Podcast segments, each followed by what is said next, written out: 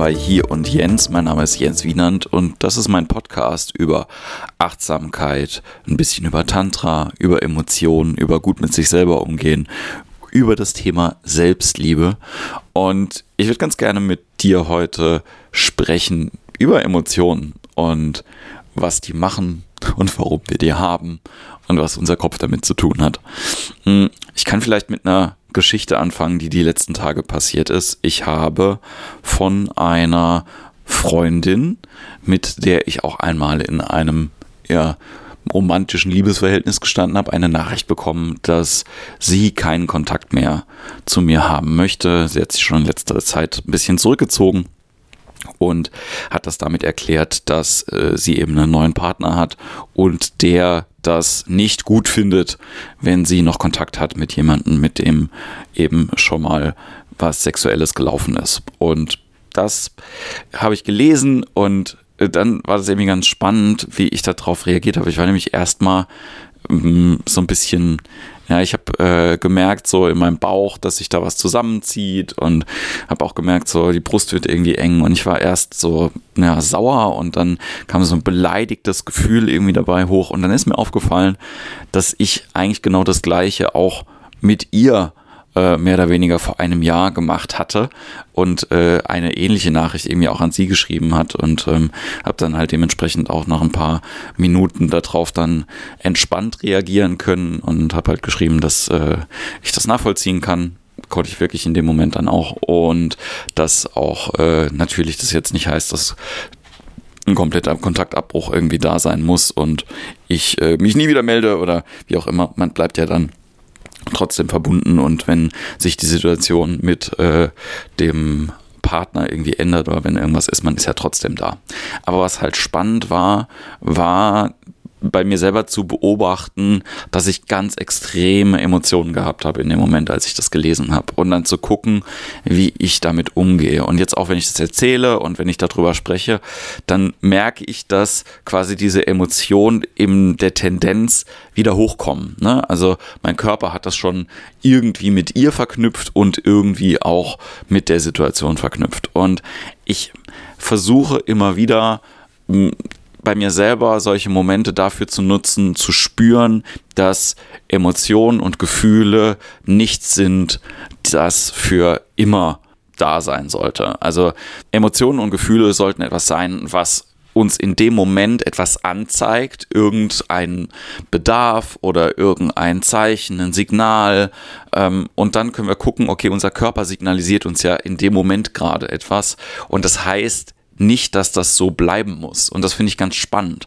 Ich versuche auch wirklich je öfter ich darüber rede, wie es mir geht oder wenn irgendjemand fragt, was gerade los bei dir, dass ich nicht mehr sage, ich bin sauer, ich bin traurig, ich bin glücklich, sondern das eher so als situatives beschreiben zu können. Ich fühle Wut, ich fühle Glück, ich fühle Trauer, ich fühle Entspannung. Und ich habe mich lustigerweise mit einer Freundin unterhalten, die aus dem Sprachraum Spanien und Portugal kommt. Und die hat mir gesagt, dass es dort so ist, dass eben Gefühle, wenn man darüber spricht, eben nicht in diesem ich bin gestatet wird, was heißt, das ist jetzt so und das bleibt auch so, sondern dass dann immer damit nur eine Situation gemeint ist. Ich bin leider sehr schlecht im Spanischen und kann das nicht nachvollziehen, aber für mich macht das total Sinn, dass auch sprachlich wir ganz viel gelernt haben, Gefühle und Emotionen bei uns abzuspeichern und die auch da zu lassen und die immer mit einer Person oder einer Situation zu verknüpfen und nicht gelernt haben, dass wir damit flexibler umgehen können. Und ich glaube, das ist ganz, ganz wichtig.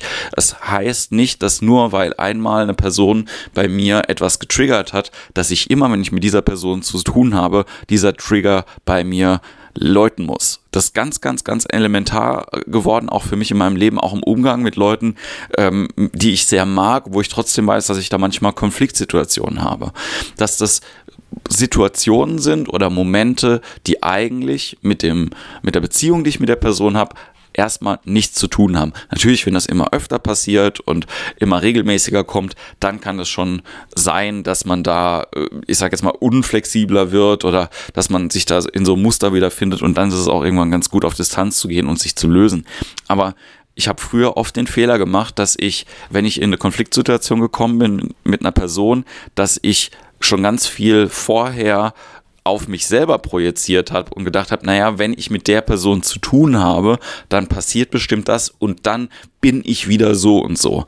Anstatt dann fühle ich wieder das und das. Und das geht mir immer noch bei ein paar Personen so, dass es äh, schwierig ist für mich zu sagen, so, okay, das ist einfach nur was, was durchläuft.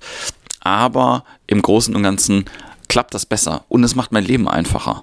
Es macht mein Leben von daher ein bisschen einfacher, weil ich dann quasi auch die Möglichkeit habe, über den Tag hinweg verschiedene Emotionen zu fühlen, die meisten davon sind eigentlich dann auch schön. Ja, aber selbst wenn jetzt sowas ist, wie vor ein paar Tagen eben, wo ich diese Nachricht gelesen habe, ich versteife mich nicht so darauf, dass ich das weiterfühlen muss und fühlen will, sondern ich gucke eher, okay, das ist jetzt gerade lebendig und was kann ich denn eventuell tun, körperlich, damit ich mich besser fühle, um aus dieser Situation rauszukommen.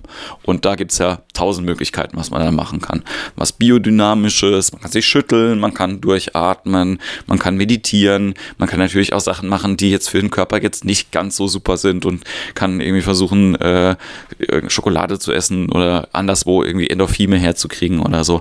Aber ich glaube, wenn man diesen, wenn man diese Mechanismus einmal gesehen hat bei sich selber, dann macht es das einfacher, in der Zukunft auch bei solchen Situationen, die einen challengen, in einen Ausweg zu kommen und das eher beobachten zu können, als sich selbst dafür zu verurteilen oder festzuschreiben in der Situation. Ich hoffe, das ist nachvollziehbar.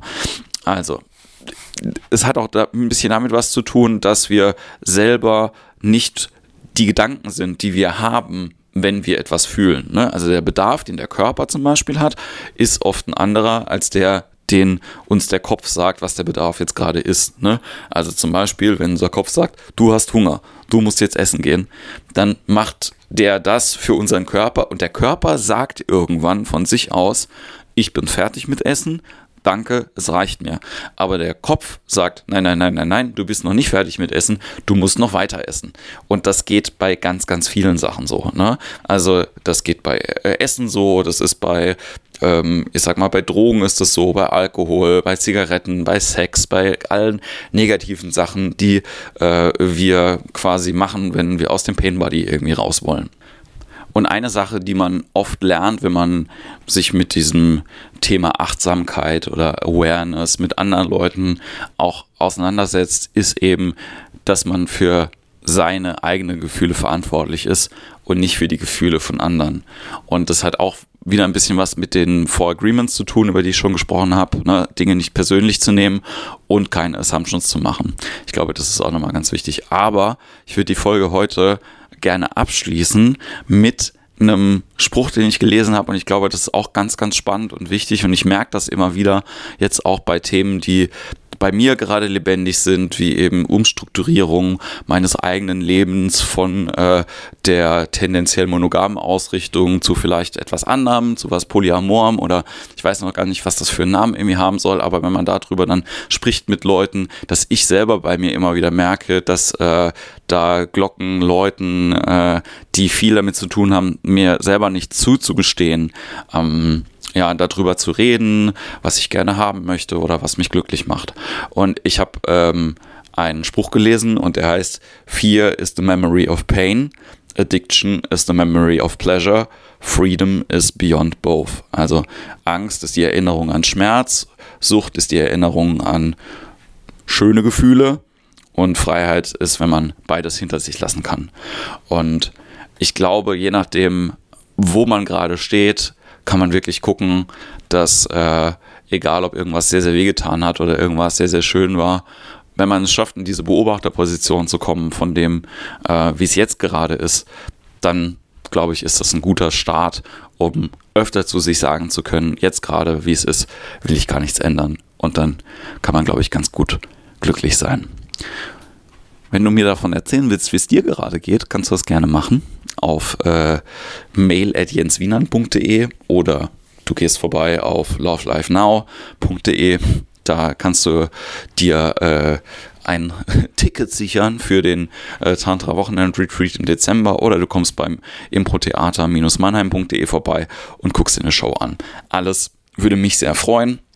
Ich hoffe, du hast einen ganz, ganz wundervollen Tag und ich wünsche dir viel Liebe und Frieden und ähm, sage, wir hören uns nächste Woche wieder bei Hier und Jens. Namaste.